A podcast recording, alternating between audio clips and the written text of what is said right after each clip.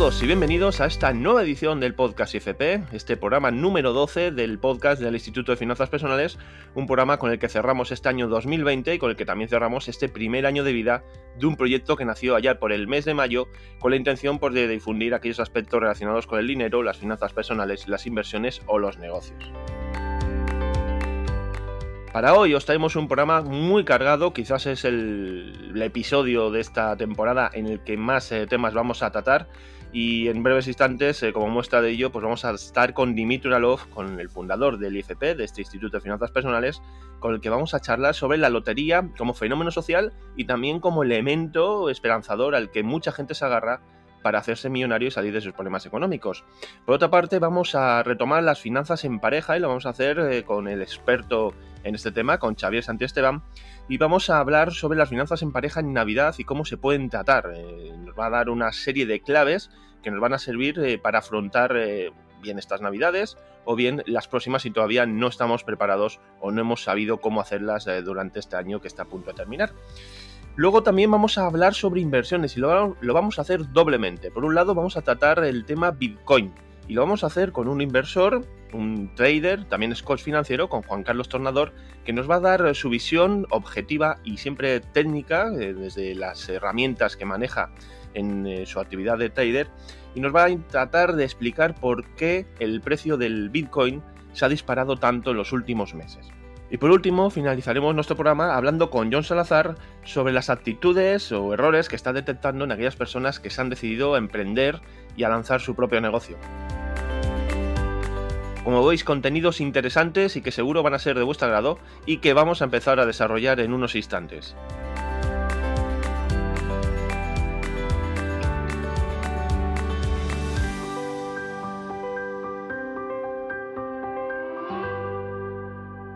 Pues entramos ya en materia y vamos a saludar al fundador del IFP, de este Instituto de Finanzas Personales, eh, a Dimitri Uralov. Hola, Dimitri. Hola, Esteban. Un placer estar aquí, como siempre. Como ya sabes, también el placer es nuestro. Y hoy queríamos hablar sobre la lotería. Y es que en España, pues esta edición, pues eh, jugar eh, habitualmente a la lotería de Navidad, que se ha celebrado recientemente el sorteo, y que, pues bueno, pues es un. supone pues un dispendio bastante importante de dinero en determinadas personas que esperan pues que la lotería y los premios pues le saquen de esos eh, problemas que todos tenemos eh, de alguna u otra manera, problemas sobre todo económicos. Eh, Dimitri, eh, vamos a hablar sobre la lotería, ¿no? Sobre ese fenómeno social que mucha gente como que mm, se encomienda a él de una forma quizás eh, desmesurada, ¿no? Para evitar o, solucionar sus problemas económicos. ¿Cómo lo, ves tú, este, este aspecto? Tú que además, eh, pues eso, como has dicho en otros podcasts, has quedado en otro país, ahora, pues eso, a nivel de España, ¿no? ¿Cómo, ¿Cómo ves el fenómeno este de la lotería en especial la lotería de Navidad, que es la, que más se juega aquí en España, y cómo afecta a la gente y cómo se vuelve loca la gente jugando con ello. Ok. Bueno, a ver, desde fuera, ¿no? Es un poco como un extranjero que ha llegado a España, ¿no? Desde hace muchos años, pero sin duda, pues ha visto, en mi caso, ¿no? Pues como este fenómeno se desarrolla, pues no sé, Rusia, ¿no? O en otros países. O sea, debo decir, así desde fuera, si sirve a alguien, creo que sí es cierto que en España es como una cosa demasiado presente en las vidas de las personas. O sea, es casi como una religión, te diría yo. Y sin duda, ¿no? Que hay muchísimas personas que juegan a la lotería, ¿no? En diferentes países del mundo. Pero creo que, de nuevo, ¿no? La, la gravedad del asunto es especialmente fuerte aquí porque, sobre todo porque creo que realmente, de verdad, o sea, es como hay muchas personas que literalmente como que basan su estrategia de conseguir algo en esta vida, en la lotería, o como mínimo, de alguna forma como que se excusan en no hacer otras cosas, simplemente en el hecho de que no les haya tocado. Entonces, es, o sea, se entiende perfectamente ¿no? el aspecto así como más humano, ¿no? A todos nos gusta, pues oye, soñar, ¿no? A todos nos gustan los atajos, a todos nos gusta conseguir algo, ¿no? Sin mucho esfuerzo. Y es lo atractivo que tiene, ¿no? La lotería, de, oye, entonces hay un dinero que tampoco es que sea una gran cantidad eh, respecto aparentemente ¿no? a lo que esto te puede dar, con lo cual es comprensible, pero creo que las consecuencias de ello que son mucho más profundas de lo que parece. Bueno, venimos de un grupo de gente muy numeroso que al encomendarse al azar directamente está apostando por algo porque no ha hecho bien los deberes, ¿no? Quiero decir, no, no se ha planificado bien su economía y se juega todo a que le toque el número, pues eso, a la lotería. Correcto. Bueno, a ver, aquí creo que hay dos cosas, ¿no? O sea, vamos, vamos por partes, si quieres. el primer problema con la lotería es que simplemente es un juego de números eh, donde tus probabilidades, no, o sea, donde las probabilidades no están a tu favor. Es decir, o sea, muchas personas no se dan cuenta. ¿Qué es una lotería al final? Es como, a ver, este, tú y yo podemos montar una lotería. Montamos a 10 amigos, 100 amigos, 10.000 amigos, un millón de amigos. Cada amigo nos paga, ¿no? Pues 20 euros. Tú y yo nos cogemos un 10% de este dinero y el resto, pues hacemos una tómbola, ¿no? Y repartimos en 20 premios diferentes, pues el dinero que queda. Eso es la esencia de la lotería, no tiene más. Es decir, el dinero que se paga en los premios sale del bolsillo de las personas. O sea, simplemente es así de simple. En este sentido, si a las personas les gusta jugar a la lotería, es mucho mejor pues hacer una lotería en casa, por decir algo. Es como cada uno poner, pues no sé, X cantidad de dinero y pues oye, hace un sorteo y el que gana, gana, ¿no? Como mínimo, o sea, desde el punto de vista de rentabilidad será negativa, ¿no? A medio plazo, pero es como rentabilidad a su dinero va a ser mayor, ¿no? Sin duda. Simplemente es como es un juego donde tienes los números un poquito más a tu favor, porque no hay un intermediario, ¿no? Entonces, literalmente es así. Con lo cual, si juegas a la lotería, pues juega esta. Después, este es como un tema, ¿no? El otro tema es que, eh, pues lo que hemos dicho antes, ¿no? Por supuesto que hay muchas personas que juegan lotería en plan juego, ¿no? Y en este caso es casi como un capricho caro, ¿no? Y oye, pues sí, es cierto, ¿no? Mucha gente se gasta, pues entre 20, 100, 200 euros en lotería al año. Pero mientras sea realmente esto como un juego, ¿no? Es como te vas de fin de semana con tu pareja, ¿no? Y pues, te pasas un rato, pues hay gente que le flipa el estar en la cola de, del estanco, ¿no? Y estanco no se venden los estancos, bueno, sí, se venden también los estancos, ¿no? Es como la administración de lotería y yo qué sé, y luego pues mirar el ratito, ¿no? De, de, mirar los números en el periódico, en internet, etcétera. Bueno, pues es como si las sensaciones que esto te provocan pues son, son buenas, ¿no? Vale la pena, vale. El problema es qué haces aparte de esto, ¿no? Y el problema principal es que, como bien has dicho antes, que la mayor parte de las personas no llevan una vida ni se organizan de una forma que les asegura que les va a ir bien económicamente independientemente de la lotería. Y este es el tema, ¿no? Es como vivimos al límite, vivimos al máximo, ¿no? Y, y después, además, que es el siguiente problema, ¿no? que incluso los que ganan muchas veces ni siquiera aprovechan este dinero que, entra porque justamente los hábitos de vida y un poco la forma de vivir, de entender el dinero mm, con los que conviven, pues evidentemente cuando el dinero llega a las manos de alguien así, pues esto a veces incluso trae más problemas que, otra cosa. ¿no? Con lo cual, en resumen, pues es, es un tema, matemáticamente no tiene mucho sentido, y sobre todo para mí el problema es esto, como de mentalidad de... en esencia creo que lo correcto sería, pues bueno, tomarlo como, efectivamente, como un juego, como una experiencia, que si quieres, pues participas, pero siempre tiene que ser, pues esto, ¿no? Más que un, pues, una, anécdota, ¿no? Una cosa que, hmm. pues todos sabemos que no sirve para nada, pero oye, qué sé, te, te, hmm. sirve para pasar un buen rato. Y lo importante es fijarnos, pues, en, en la otra parte, que no es la lotería, porque sin duda alguna ahí es donde está realmente la clave. Y en algún momento ahora, cuando terminemos, si quieres, también podemos hablar de que a nivel ya puramente estadístico, hay muchas otras actividades en tu vida que la gente rechaza y que en realidad tienen mucho más pruebas de éxito que la lotería, ¿no? por decir algo, que sé, algo como emprender, por ejemplo, o sea, es, estadísticamente es mucho más, a pesar de los números que son sin duda muy drásticos, ¿no? Pero, o sea, como que hay ciertas cosas eh, o ciertas actividades en las cuales podríamos estar involucrados y no lo hacemos porque, pues bueno, pues requiere, ¿no? podemos perder o hay, ya intuimos que se puede, no, es tan fácil. Sin embargo, jugamos en la lotería que es como infinitamente más difícil, donde los números todavía son peores, ¿no? Y eso también es un problema. Pero bueno, aquí.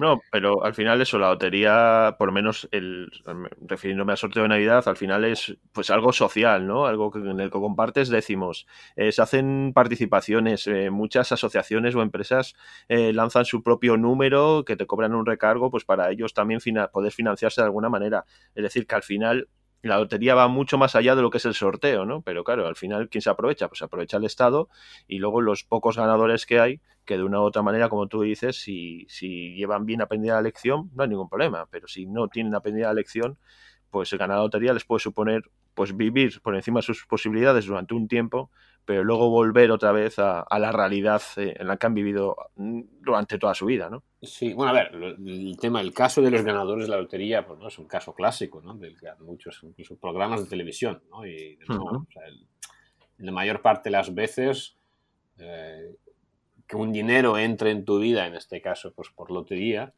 o incluso ocurre, ¿no? Pues con las herencias o con tipos de cosas de este tipo, eh, pues muchas veces algo que debería de mejorar ¿no? tu, situación en realidad empeora, ¿no? porque la empeora porque al final es como si tienes un coche ¿no? que ibas despacito porque no daba para más, pero tampoco sabías conducir bien, pues claro, si te dan un Ferrari, pues el impacto de esto pues será, es, mejor no dártelo, ¿no? porque el daño va a ser más grande. Y es un poco lo mismo, ¿no? Al final, pues es como un multiplicador. Dinero es un multiplicador, ¿no? Entonces, multiplica tus hábitos, multiplica tu manera pues, de vivir. Entonces, si tienes una manera donde ganas 10 y gastas 10 o gastas 11, pues claro, si te dan 100 o te dan 1000, claro, gastarás 1000, ¿no? O sea, incluso esto, esto, se ve muchas veces cuando, como en qué se gasta el dinero la gente de la lotería, ¿no? Muy pocas hmm. personas. Mira, yo conozco, es verdad que yo conozco a una persona que eh, que sí que le tocó la lotería y es como la única, la única persona que conozco que le tocó la lotería y que lo aprovechó bien, ¿sabes? Como invirtió ahí el dinero, no lo tocó, o sea, es como lo dejó ahí tranquilo, aparcadito, ¿sabes? Y, poco a poco como que lo iba utilizando cuando estaba preparado para manejarlo, ¿no? Pero muchas veces las personas al final, pues no, los típicos, ¿no? Va a cubrir agujeros, ¿no? Es como, pero ¿por qué tienes agujeros en tu vida? ¿no? Es como, claro. ¿cuál es esta manera de vivir que te crea agujeros continuamente? Todo viene de, la falta de educación financiera, ¿no? De, no desconocer cómo funciona el dinero incluso. Bueno, a ver, yo aquí vuelvo, repito, o sea, es como eh, jugar a la lotería, o sea, de nuevo, vamos a separar lo que es el, acto social de gastarte dinero en una experiencia, que esto es difícil juzgarlo porque de cada uno que haga lo que quiera con su vida, de lo que es el, el acto consciente de participar con tu dinero pues en una operación donde eh, pues repito está estadísticamente desde el punto de vista de las probabilidades de, éxito estás jugando un juego negativo porque siempre de medio o sea, si, mil personas participan en un juego van a perder eh, es como, una parte del dinero se la va a llevar sí o sí el que organiza el juego pues si en nuestra lotería tuya y mía, ¿no? Pues el 10% que nos llevamos, pues evidentemente, aunque devolvamos el resto del dinero a las personas igual que lo, que, ¿no? que, que lo pagaron, pues claro, 10% de personas va a perder, ¿no? Con lo cual, sabes, como sí o sí participas en un juego donde ya de entrada, eh, de media, es, ¿no? vas a perder, pues, ¿no? 10% en este caso, pues, del dinero que tienes, ¿no? Y, y, bueno, no sé dónde iba, pero bueno, que, es como, eso es, eso es, un tema, ¿no? Es como que tú, entonces como que educación financiera y de qué hacer con tu dinero, pues como una de las principales reglas es, eso lo hablamos, creo que también en los otros podcasts, ¿no? Con el riesgo asimétrico, ¿no? Y bueno, eso no lo comentamos, pero es como el principal, eh, una de las principales cosas que tenemos que aprender es proteger el dinero, ¿no? Proteger el dinero es como mínimo conservarlo. O sea, es mucho más importante conservar el dinero que eh, digamos, eh, que hacerlo crecer. Y si queremos hacerlo crecer o si queremos, digamos, invertirlo, pues eh, es clave invertirlo en cosas o utilizarlo en cosas donde la como mínimo la probabilidad de ganar sea superior a la probabilidad de perder. Siempre hay riesgo, mm. ¿no? Siempre hay... Pero bueno, yo invito a la gente ¿no? a revisar los, los, dos podcasts donde hablamos de esto, pero la lotería no es un ejemplo de este tipo. Por lo tanto, una persona que, repito, más allá de lo que son tema social, tema de la experiencia, etc. Eh, pues, si, tu estrategia se basa en que lo que te va a sacar de pobre es pues, un juego donde tienes más probabilidades de, perder de que, ganar, pues tienes que cambiar de juego, ¿no? claramente no has entendido algo. Pero bueno, yo creo que al final es, es un tema que nunca va a cambiar, ¿no? Yo creo que es algo que, bueno, pues eh, la, gente vive de las ilusiones y el que les venda las ilusiones es el que gana al final y nada más. O sea, no, es así en todos los países del mundo probablemente. Sí, es la ilusión y la tradición, por lo menos en determinadas fechas que son un poquito más señaladas que otras en el calendario. Pues Dimitri, te agradecemos enormemente que hayas podido compartir un trocito de tu tiempo con todos nosotros y ya solo queda despedirnos y encomendarnos en el siguiente podcast. Perfecto. Muchas gracias Esteban por traer el tema y como siempre un placer participar aquí. Gracias por hacerlo realidad. Un abrazo. Un abrazo.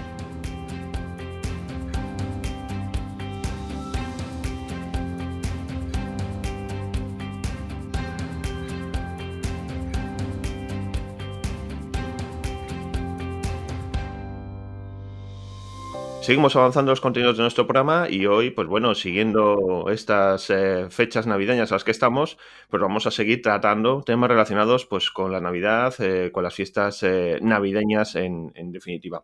Y para ello, pues vamos a hablar con Xavier Santiesteban, que ya nos está escuchando. Hola, Xavier.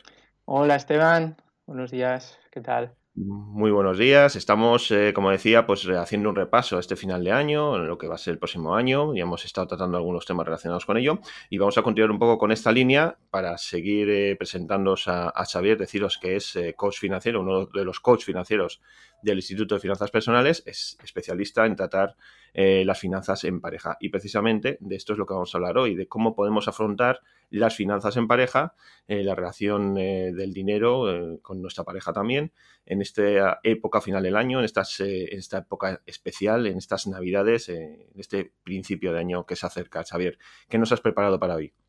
Bueno, pues hoy quería hablar, lo, quiero separar en, dos partes, si te parece Esteban, porque si, si lo estáis escuchando este podcast justo en Navidades, bueno, pues deciros que, que vais tarde, ¿no? Ya es tarde antes, bueno, pues hacía un símil o estaba pensando en la cabeza y el símil es como ir a hacer un análisis de sangre y el día anterior ponernos a comer saludable, ¿no? Para así que mañana salga bien y entonces, pues, el hacerlo ahora o ponerte ahora con las finanzas en pareja para Navidades, eh, decirte que llevas tarde, lo que sí, bueno, quiero dar algún tip de qué, qué poder hacer si vas tarde y luego ya pues con vistas a, las navidades del año que viene, cómo prepararlas pues para que la gestión del dinero en la pareja, ¿no? Pues evitar estos conflictos que, o desencuentros que suelen ocurrir, pues qué podemos hacer para que el año que viene pues no surjan, ¿no? Evitarlos.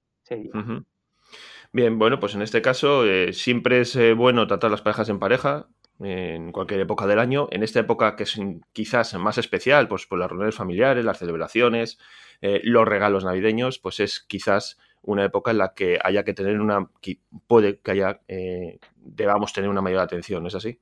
Así es, sí. Y más en, estas fechas, son, fechas especiales, fechas donde pues estamos sentimentales, los sentimientos como que, afloran más. De hecho, bueno, pues estamos, nos vienen muchos inputs por todos lados de, comprar, de donar, de repartir amor. Y entonces, pues los sentimientos afloran y esto aflora también que, bueno, pues estos desencuentros que a veces ocurren en, en la pareja con el tema del dinero, pues también sean como más, más intensos. Bueno, pues entrando más en detalle, ¿qué, es, eh, ¿qué recomiendas tú? ¿Qué recomendaciones puedes eh, aportarnos para llevar tener eh, las finanzas familiares, las finanzas en pareja de una forma sana, llamémoslo así, en esta, en esta época final del año? Si lo estamos escuchando justo ahora en, estas fechas, lo que diría es que lo más importante ahora mismo es primero recoger información, el apuntar los gastos que vamos haciendo en estas, en estas fechas, esto con vistas al año que viene sería. ¿sí? Entonces es mm. importante recoger cuanto antes esa información, dónde gasto el dinero, qué es lo que, qué es lo que hago con el dinero, dónde va el dinero, para así pues, poder utilizarlo para el año que viene. Y una vez que tenemos pues estos gastos apuntados, eh, esta información, el siguiente paso sería marcar un plan. Mm. empezar a decidir ya, oye, pues mira, este año hemos gastado tanto dinero en los regalos para tu familia, tantos para la mía, tanto en comida, en desplazamientos. Vale, oye, y marcar un plan para el año que viene. Oye, el año que viene, vale, pues vamos a poner un número, nos hemos gastado, por poner un número redondo, mil euros.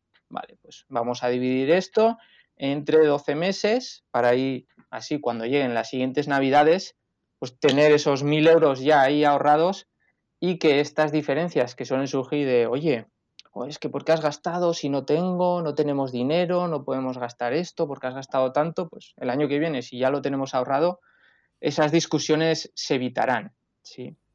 Y para crear el plan, bueno, pues yo recomiendo siempre una vez al mes juntarnos con nuestra pareja y es importante, yo le llamo el, día del dinero, entonces para marcar este plan es importante eso, eh, tener ese día del dinero, donde vamos viendo hacia dónde va el dinero, qué, qué es lo que queremos hacer con el dinero, cómo se siente cada uno también. Oye, estamos ahorrando, pues vamos a ver, 100 euros al mes para gastarnos el año que viene en Navidades.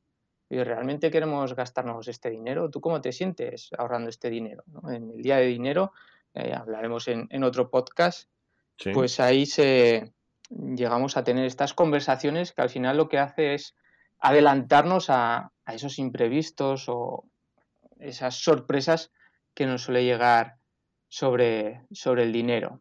Entonces, mm. esto sería pues ya con vistas al año que viene. El recoger información, el marcar el plan y tener creado el día del dinero para ir viendo cómo va, cómo va este plan, escuchar a nuestra pareja, hablar nosotros también de cómo nos sentimos pues con respecto a, estos gastos que van a venir en el futuro. ¿eh? Sí.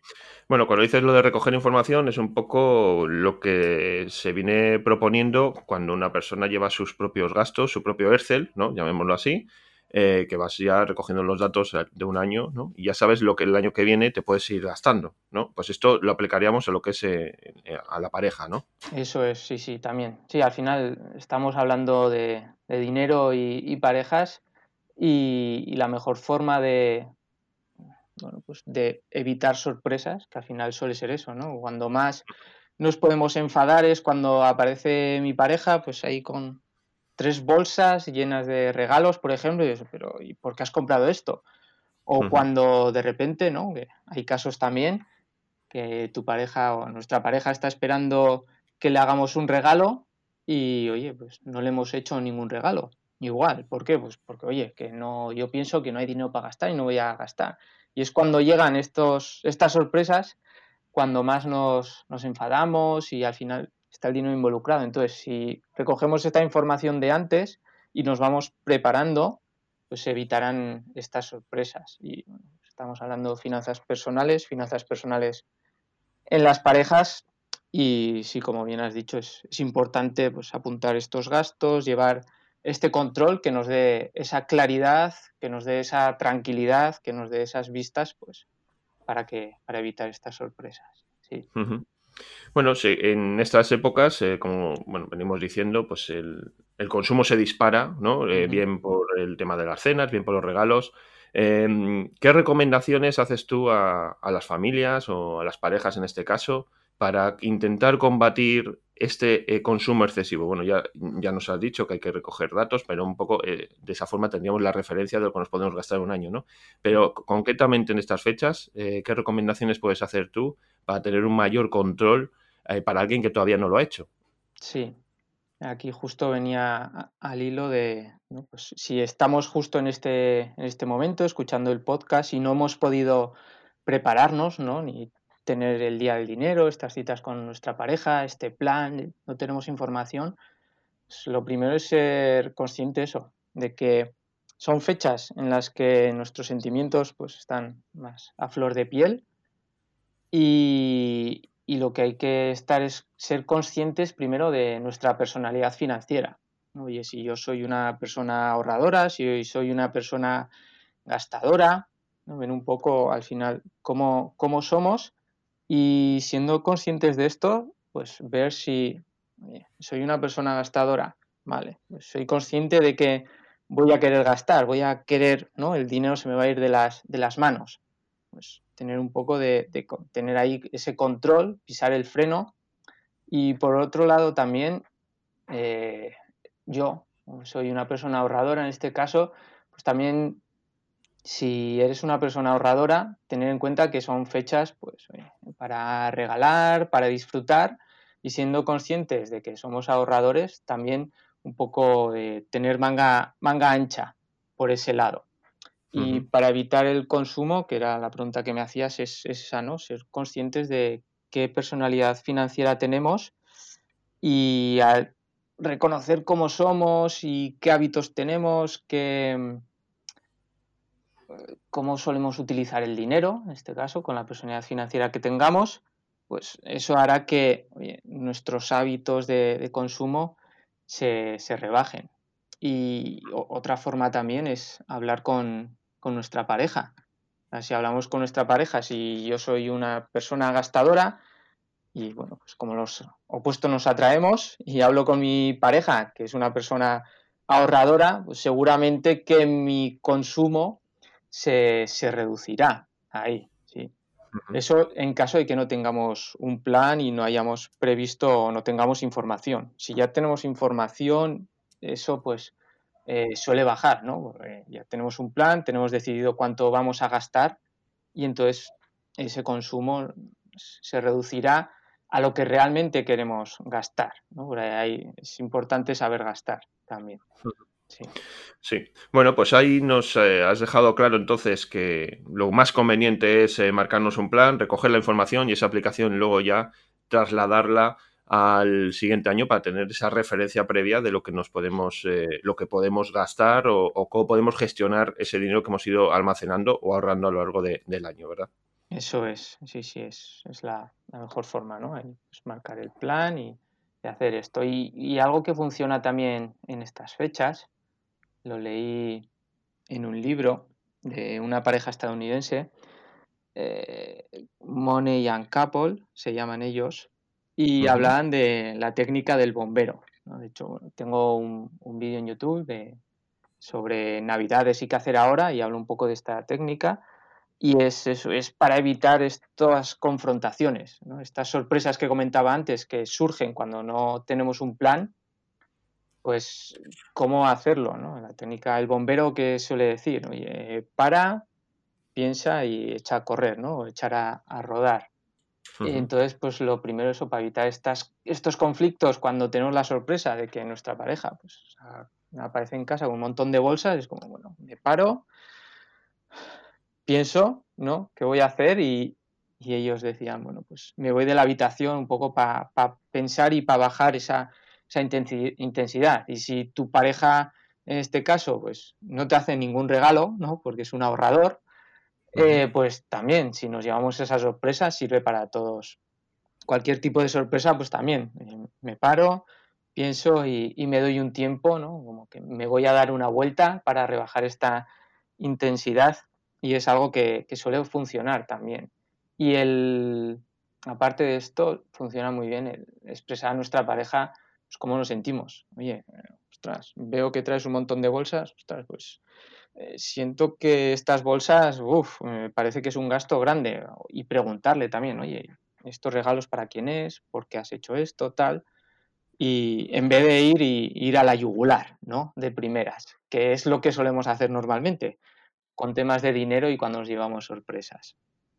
Y es ahí donde vienen luego los conflictos, claro. Si no tenemos una buena comunicación previa y nos encontramos ahí con las sorpresas, como tú dices, pues al final todo salta por los aires. Eso es, sí, eso es. La comunicación es, primordial, es básica y por eso es importante también que hablaba antes del día del dinero, porque en el día del dinero pues vamos trabajando esta comunicación, vamos entendiendo a, entendemos a nuestra pareja mejor, su forma de utilizar el dinero, las razones por qué la utiliza y luego también está, eh, habrá, hablaremos en otro podcast también de la técnica de, del espejo, de cómo llevar esta comunicación pues, para entender a nuestra pareja, que nuestra pareja nos entienda. Y, bueno, y en el futuro, pues seguramente está la técnica del bombero no la, no la necesitaremos.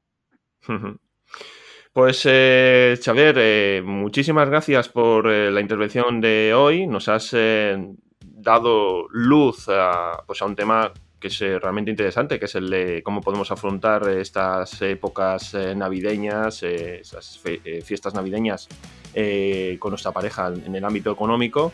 Y creo que nuestros oyentes han podido tomar buena nota de todos estos consejos. Xavier, muchas gracias por la presencia del día de hoy. Un placer, Esteban. Espero que que os haya servido estos tips, esta pequeña charla. Y bueno, pues si los oyentes nos pueden comentar y cómo, cómo les han ido estos tips y estas fechas, pues encantados de recibir feedback. Pues sí, así lo haremos, lo dejaremos aquí en la descripción. Ya sabéis, eh, se lo decimos eh, siempre al final de nuestro programa a nuestros oyentes que tienen a su, disposición una edición de correo electrónico donde nos pueden hacer llegar todas esas dudas y sugerencias que más les convengan. Pues a ver, lo dicho, un saludo y nos escuchamos en el siguiente podcast. Genial, Esteban. Nos vemos en el próximo podcast.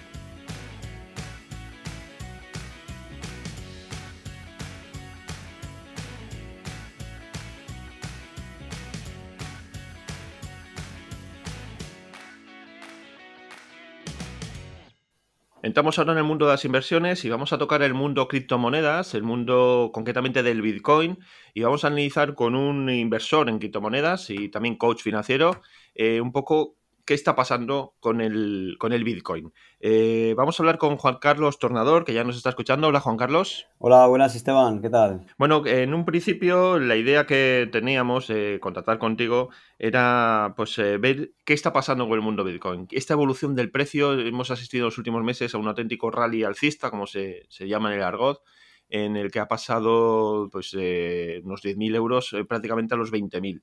Y la pregunta que te quería hacer es, ¿Por qué este comportamiento del Bitcoin? Bueno, pues em, eh, bueno, ya sabemos que Bitcoin apareció hace, hace ya unos años y, bueno, pues eh, lo que se conoce como eh, FOMO, ¿no? Es, bueno, la gente pues en el momento al principio pues no era, sí, se conocía, había salido, mucha, mucha gente pues no, no, sabía lo que era, poco a poco pues ha habido más, digamos, más público, ¿no? Dentro de este mercado. Y, me refiero a FOMO desde el sentido de que, bueno, que siempre pues en las noticias, desde lo que es pues, en YouTube sobre todo y en, muchos medios, pues se ha estado hablando de él pues como algo que, que, bueno, que en un futuro pues iba a revolucionar pues todo el, pues el sistema, ¿no? Iba a cambiar el sistema, ¿no? Un sistema que, que bueno, pues no, parece que está dando, está dando señales ya hace tiempo de que no funciona bien. Claro, lo que es el, Bitcoin, pues eh, actualmente se conoce más que como un, refugio, pues como, bueno, es, especulación, aunque eh, sí que se tiende a, digamos, a pensar en ello en, un futuro. Ahora mismo, hoy por hoy, desde lo que es en base, lo que es el análisis técnico, que es lo que yo hago, eh, pues eh, podemos, podemos ver que, sí, claro, lo que, lo que comentabas, ¿no? que ha tenido un rally alcista muy fuerte, eh, bastante parabólico, y esto, pues claro, incita a la masa a comprar.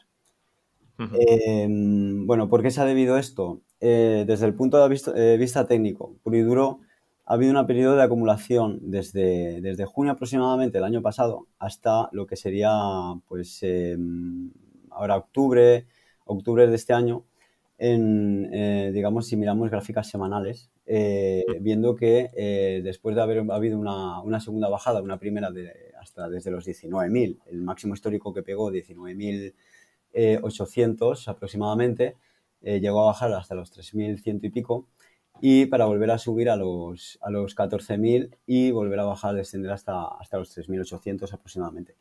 Claro, sí esto, pues eh, al final es mucha especulación. O sea, mm, Bitcoin, lo que son las criptomonedas en general, pues todavía no existe una adopción como tal eh, que nos lleve a pensar que Bitcoin debería estar en estos precios o incluso en precios como se está mandando 50.000, 100.000, ¿no?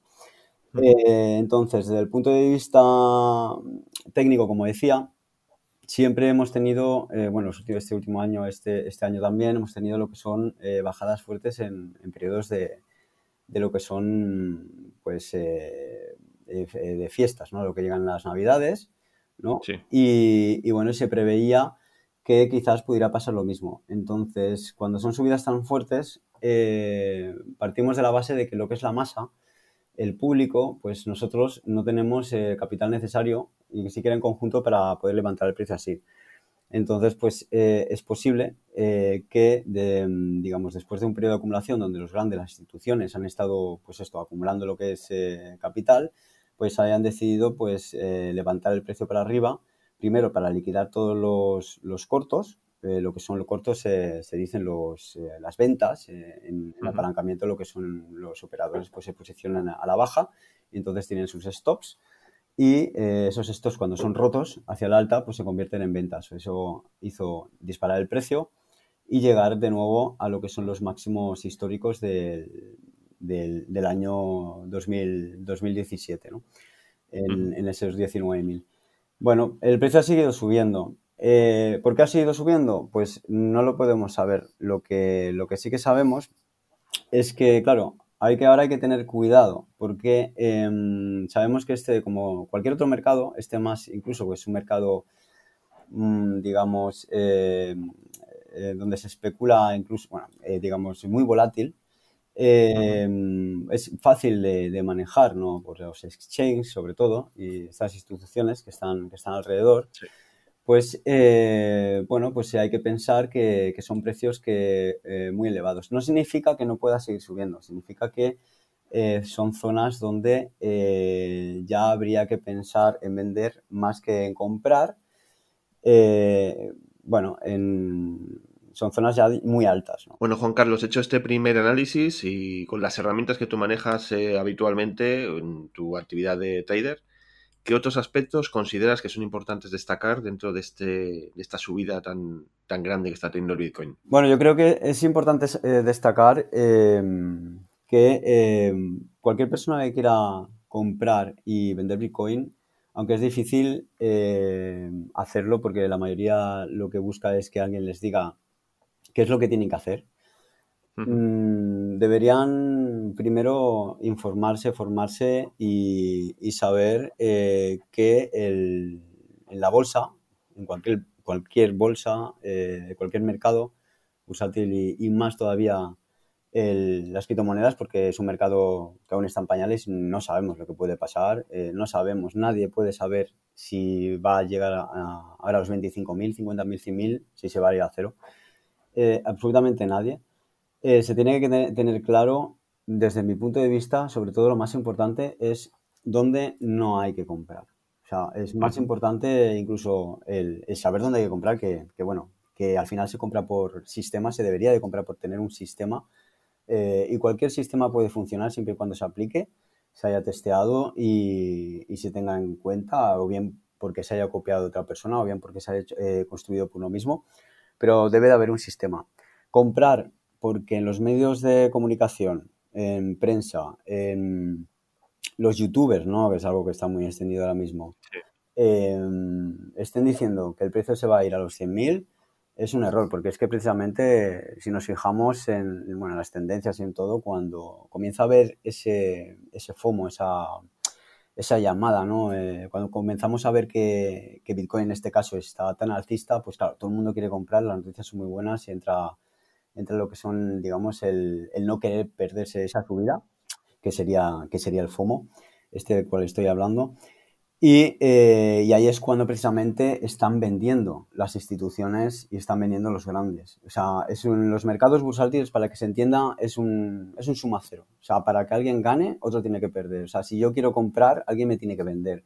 Si yo soy una institución y quiero vender, liquidar eh, 5.000 millones de dólares en, en lo que sea, necesito que alguien me venda eh, ese, ese, valor. Entonces, eh, bueno, pues em, se, tiran los precios para arriba, se hacen incluso falsos rompimientos, eh, esos mechazos que a veces se ven, se hacen periodos de, distribución que se conocen en, zonas superiores donde si, si hay mucho capital que se quiere introducir, pues eh, incitan a lo que es la masa, al público, con publicidad, con las noticias. Esto pasa también en bolsa, en los índices, está, está pasando actualmente y en muchos, eh, en muchos eh, digamos, activos para que el público compre, compre, compre, compre y ellos puedan ir liquidando esas posiciones porque ya saben, o hay unos pocos que, que ya saben lo que, lo que quieren hacer y hay que tener mucho cuidado con esto. Ahora estamos en precios muy altos, habría que diferenciar también temporalidades, es muy diferente hacer trading, eh, hacer inversión a largo plazo, eh, tener un sistema eh, de compra y venta en semanas o en, años es muy diferente y digamos el, enfoque tiene que ser distinto también. Ahora mismo en, desde el análisis técnico en gráficas semanales estamos en zonas muy altas donde yo personalmente mm, no compraría, no significa que no vaya a subir más, significa que, la probabilidad de que, de que, baje es mayor, por lo cual si tenemos una recorrección, que es lo que se esperaría eh, para, para este, este, año siguiente, 2021, una corrección del precio, eh, nos podríamos comer una, una, buena bajada, con lo cual también si no se tiene un sistema, pues entre los nervios incluso vender en un punto en el cual ya, digamos, eh, los grandes, las instituciones están comenzando a comprar. Sí, está claro que el tener un sistema de inversión es algo que estamos eh, proponiendo desde el Instituto de Finanzas Personales. Eh, lo hace Dimitri habitualmente, lo hace John Salazar. Eh, lo estás haciendo tú desde otro punto de vista que al final todos está enfocado al mundo de las inversiones. Un sistema de inversión es clave para saber cuándo debemos entrar, cuándo debemos salir y qué debemos hacer al final con nuestro dinero. Juan Carlos, nos has aportado una visión bastante completa de lo que, de cómo está el mundo del Bitcoin moneda que se está disparando últimamente en cuestión de, del tema del precio. Y simplemente te queremos agradecer tu presencia en el día de hoy en nuestro podcast. Muchas gracias, eh, muy amable y bueno, pues ya seguimos en contacto.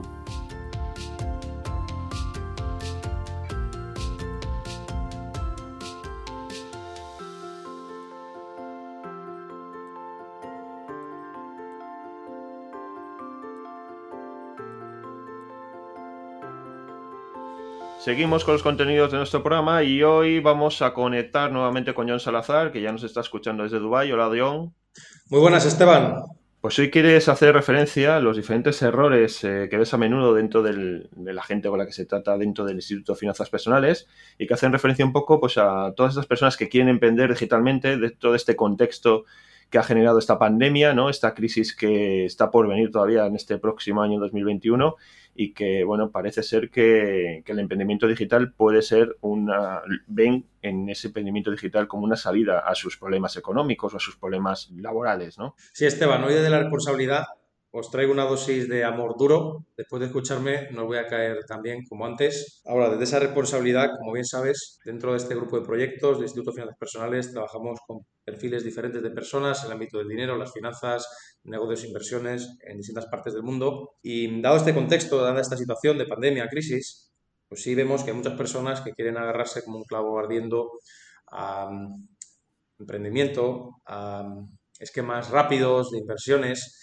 lo natural es que en ese contexto proliferen también gran número de scams, gran número de estafas, tratando de acercar a personas que en ese contexto pues, sienten desesperación, sienten frustración. Entonces, compartir contigo tres, vamos a llamarlos errores, vamos a llamarlos actitudes que lamentablemente, lamentablemente no van a llevar a estas personas a obtener lo que quieren.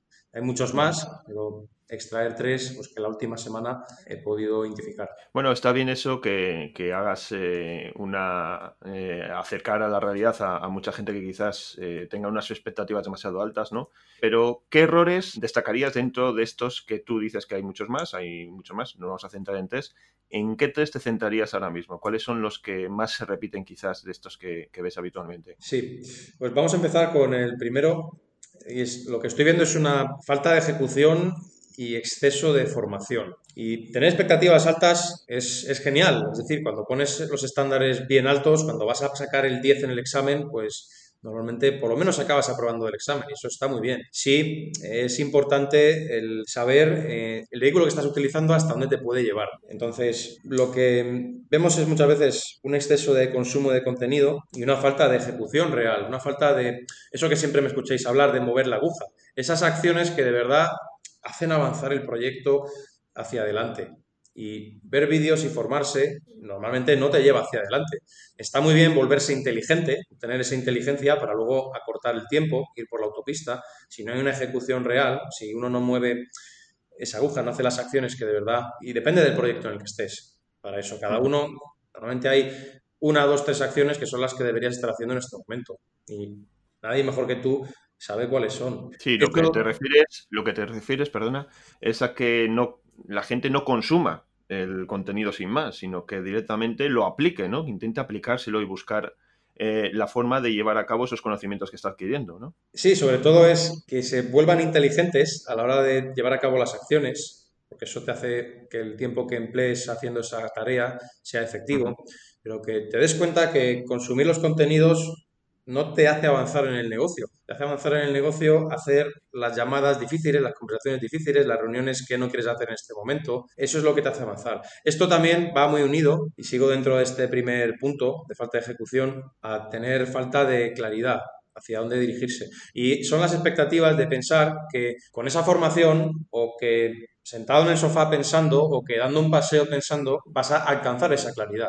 Eso no ocurre jamás. Esa claridad la obtienes cuando ejecutas de verdad. Cuando ejecutas es cuando se te van ocurriendo nuevas ideas, cuando esa forma de, ese punto de vista A pasa a ser el punto de vista B, cuando acabas pivotando la idea.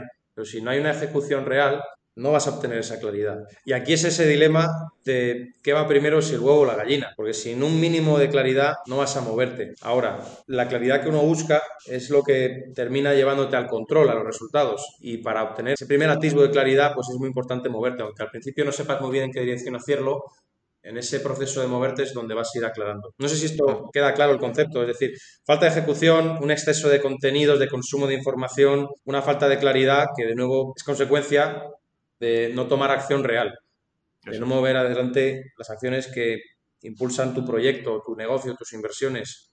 Y todos estos conocimientos que vamos adquiriendo, que consumimos y cómo los podemos ejecutar. Es decir, ¿cómo crees tú que los podemos eh, llevar a cabo? ¿En dónde los podemos eh, mostrar para que vayan cogiendo forma? Lo que mueve ahora mismo tu aguja. Puede ser que sea trabajar tus procesos, si estás buscando montar un negocio, tus procesos de publicidad o de marketing, el producto, las ventas o la organización de la empresa, o los procesos financieros. O si estás buscando hacer inversiones, pues analiza todas esas operaciones o haz las llamadas incómodas. Mide el tiempo que pasas consumiendo información, mide el tiempo que pasas de verdad trabajando sobre tu proyecto y en tu proyecto. Y debería haber una proporción muy, muy elevada respecto al tiempo de trabajo real y el tiempo que consumes información, que te estás formando. Ese es el primer punto, en resumen. El segundo punto tiene que ver con unas expectativas, como decía antes, está bien tener expectativas elevadas, pero ¿en qué vehículo estás montado? Eh, si vas montado una bicicleta, no esperes ir a la velocidad a la que va un Ferrari. Entonces, y lo conecto también a, a, eso que lamentablemente va a pasar, que es una proliferación de scams, que es lo que ocurre en tiempos de crisis también. Veo personas que quieren hacerse ricas de la noche a la mañana, por ejemplo, invirtiendo en, criptoactivos, invirtiendo en Bitcoin, sin apenas capital, invirtiendo en esquemas de inversión rápidos que prometen rentabilidades del 1% diario o prácticamente sin hacer nada y sin capital que te ofrecen eh, varios dígitos, eso inmediatamente es una bandera roja. Inmediatamente es una bandera roja. Y tienes que aprender a, en menos de un segundo, detectar ese tipo de, estafas, porque se te, van a presentar en el transcurso de los siguientes meses. Entonces, eso, hay, muchos puntos en, este, de, las expectativas o del vehículo en el que vas. Por ejemplo, si quieres emprender y es una actividad completamente nueva y no tienes la habilidad todavía construida y es una nueva profesión y no has emprendido nunca y quieres trabajar 10, 15, 20 horas a la semana solo en este proyecto porque tienes otros compromisos, no esperes hacerte rico en 1, 2, 3, 4, 6, 8 meses porque eso es como si te toca la lotería, eso no ocurre. Más sobre las expectativas adecuadas. Si tienes ya un negocio, tienes procesos, sistemas, tienes un equipo, entonces sí puedes dedicarle 15, 20 horas a la semana a llevar la gestión de ese negocio, si lo tienes todo ya montado, incluso menos. Ahora, si estás empezando de nuevo, si tienes que construir las habilidades, si es completamente nuevo para ti, pues ten en cuenta que o realmente eres el primero, primero haciendo algo, o eres muy, muy bueno, muy buena en ello, o eres muy diferente, o te van a barrer. Te van a barrer porque mientras tú el sábado estás descansando, va a haber otra persona que está como loco como loca, dedicándole 80, 90 horas a la semana a ese mismo proyecto que tú quieres hacer y te va a barrer, te va a barrer del mercado. Entonces, ten en cuenta que si te vas a lanzar a emprender un nuevo proyecto y, partes de la nada, va a haber sudor, esfuerzo, lágrimas, sangre. No estoy diciendo que no sea posible, vamos, todo lo contrario, pero que tengas en cuenta el tipo de esfuerzo real que, que lleva adelante el impulsar un proyecto de ese tipo cuando estás partiendo de la nada.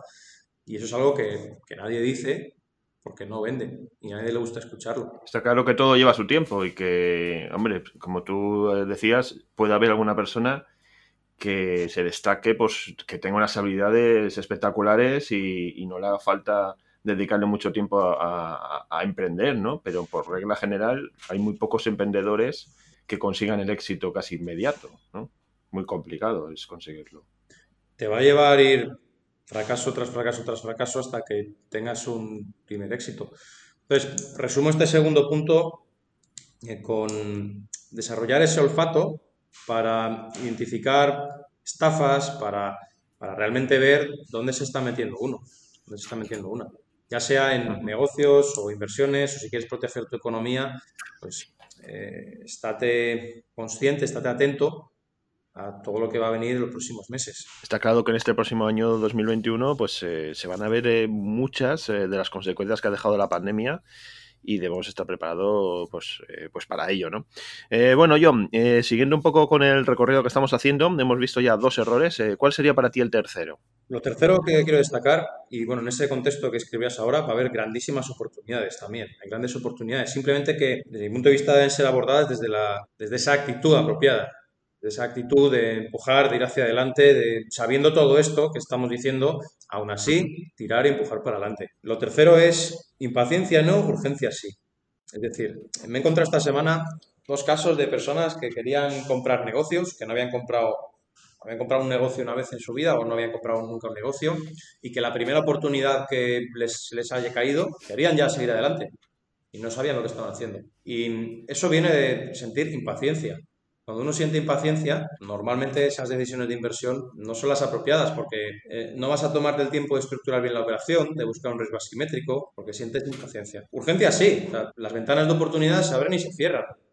Y que si tú sientas urgencia por llevar a cabo una operación, pues te va a hacer a moverte más rápido todavía. Es decir, si quieres comprar un negocio o quieres hacer una operación determinada, te siento urgencia para analizar 100 y para adquirir los conocimientos o poner, ensamblar las piezas que necesites para llevar a cabo la operación.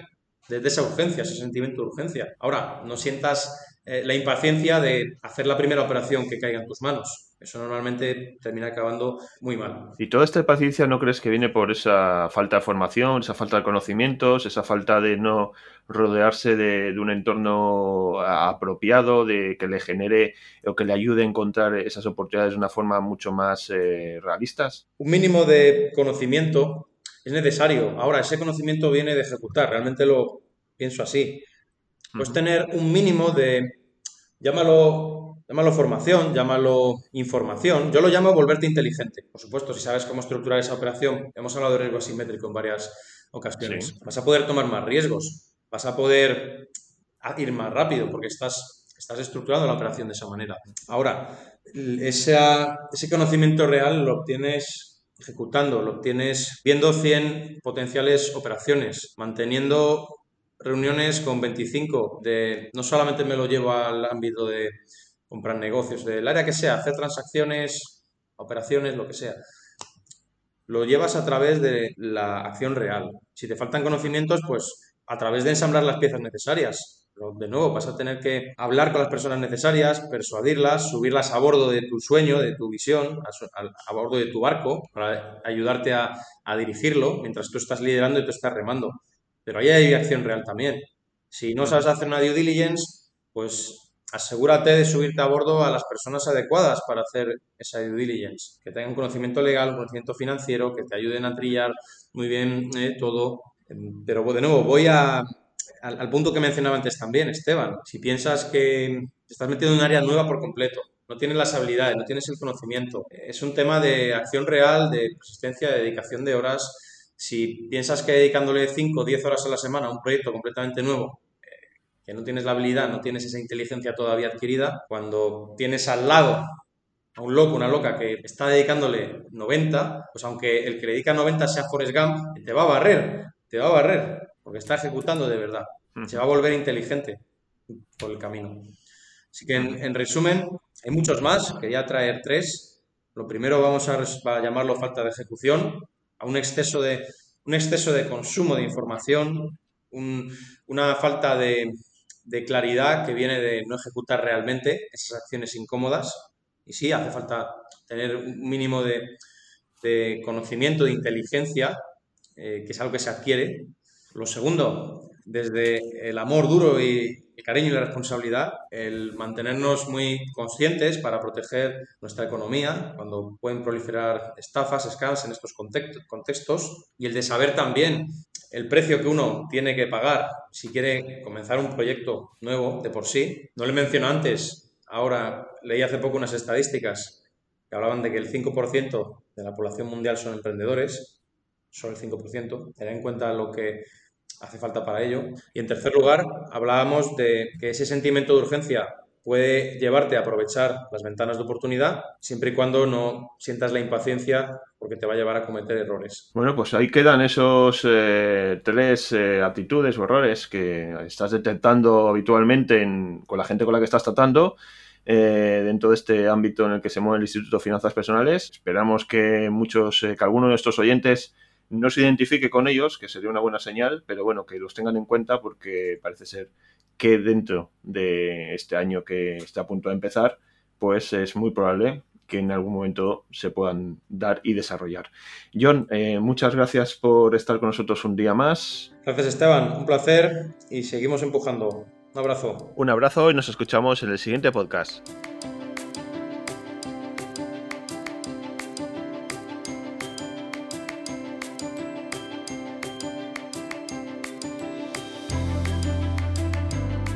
Llegamos ya al final de nuestro programa, de este último programa del 2020, y antes de despedirnos, pues toca recordaros que tenéis a vuestra disposición una dirección de correo electrónico, un buzón de sugerencias, como lo queráis llamar, donde nos podéis hacer llegar vuestras dudas, vuestras consultas o aquellos comentarios sobre los diferentes temas que estamos tratando en, el programa de hoy.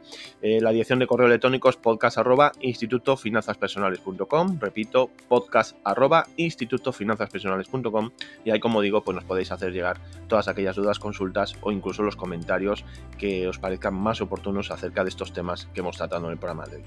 Por otra parte, también os recordamos que en la descripción de este podcast podéis encontrar diferente material, material complementario y adicional que va a servir un poco para eh, implementar y conocer aún más diferentes temas y aspectos que hemos ido tratando en el programa de hoy. Por ejemplo, podéis tener acceso a diferentes enlaces al canal de YouTube de Dimitri Alov con, pues, temas relacionados sobre, como digo, con, aspectos que hemos tocado, o bien las redes sociales, páginas web y canales de comunicación de los diferentes colaboradores que han ido apareciendo en nuestro programa. Ya solo queda despedir, eh, toca cerrar este año. Desde el equipo del IFP estamos eh, muy orgullosos eh, de la buena acogida que hemos tenido, ya lo hemos venido diciendo en programas anteriores. Y ya simplemente queda despedirnos, desearos un feliz año y nos encomendamos a la siguiente edición, al siguiente programa en este próximo mes de enero. Así que un saludo, un abrazo muy fuerte y como digo, feliz año nuevo.